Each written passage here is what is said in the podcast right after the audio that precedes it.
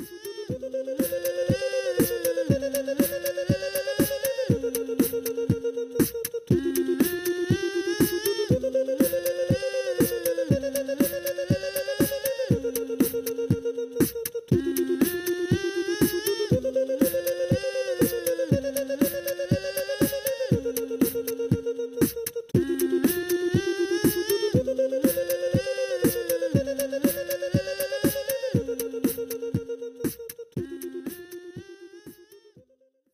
Lucas, 18 de octubre, día de San Lucas.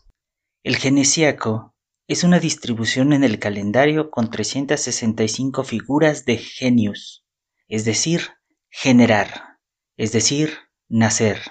De este modo, cuando nacemos lo que ocurre es que se genera una de las 365 figuras, que sabemos no son de manera generalizada santos, pero sí todos son genios, en tanto generar, a su vez, en tanto gen. Por eso pasan cosas maravillosas cuando nacemos. Por ejemplo, el día en que tú naciste, nacieron todas las flores. Y lo mismo se le canta al del día siguiente y así a todos. ¿Por qué? ¿Por qué es cierto? Pues al generarnos, surge, se invoca a una entidad que singulariza este y solo este día. De ahí que los demás seres, genios o personas, traigan regalos y hagan cánticos de adoración, incómodos como bien sabemos, hacia nuestra persona en el día del cumpleaños, el cual tiene que ser festejado el día exacto, porque al recorrerlo a espacios más convenientes para las leyes de la producción, ocurre una sensación de molestia y sin sabor, ya que dos genios luchan por recibir adoración al ser festejados el mismo día, y no pueden sino mirarse uno a otro de manera desafiante. Quizá habrán notado que celebrar el cumpleaños de todos los nacidos en el mes de enero, en el último viernes del mes, por ejemplo, no produce la misma sensación, sea cual sea, que el día preciso de evocación de nuestro genio. Y ese genio es parte de nuestra personalidad, no hay de otra. El camino así es, como dicen los nuevos clásicos de la mitología Disney gráfica. Ahora bien, la distribución en el calendario de los genios no es aleatoria. Hay una razón, una muy antigua razón, que se sitúa en los engranajes del mundo cósmico y que aparentemente une el 18 de octubre con el 10 de agosto y con el 23 de noviembre, es decir, San Lucas, San Lorenzo y Santa Lucrecia. Aparentemente son lo mismo, pero no es así. La cosa se pone de locos, porque decir que son lo mismo sería equivalente a usar la fool en francés, crazy en inglés, demencia en italiano, chiflado y por supuesto lunático en español como sinónimos. Cuando a cualquiera que le guste Edith Piaf sabe que en su canción sobre el tema aquí referido de la locura es visto como multiplicidad, como en el pasaje bíblico de la expulsión de Legión, un demonio que era muchos demonios. A su vez, Barclay, en Crazy, tema musical del 2006, nos dice,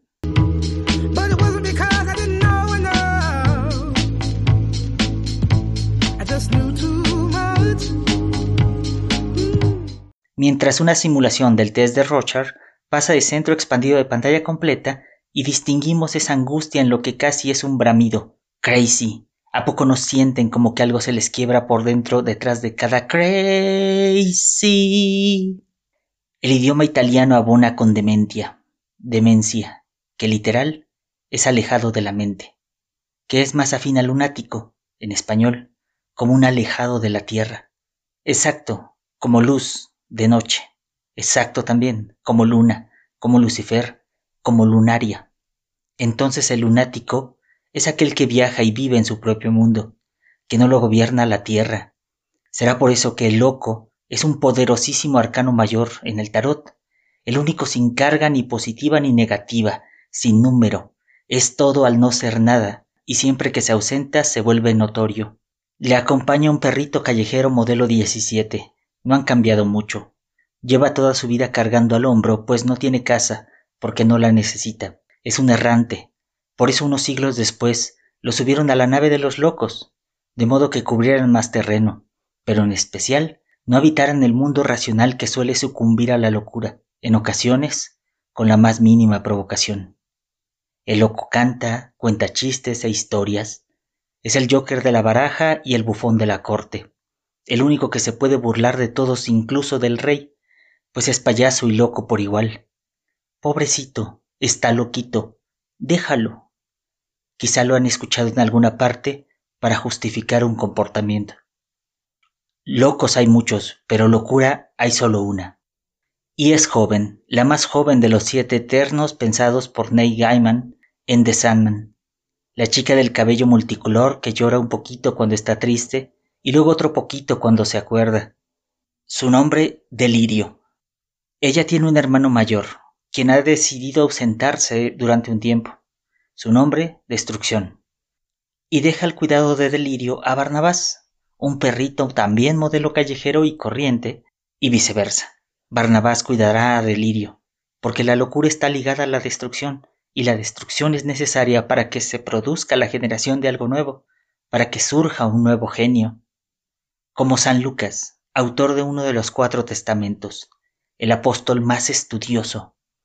En el periodo zodiacal de Libra, el hombre de los libros se asume libre, como la hinchada del Club de Tigres llamada Libres y Locos.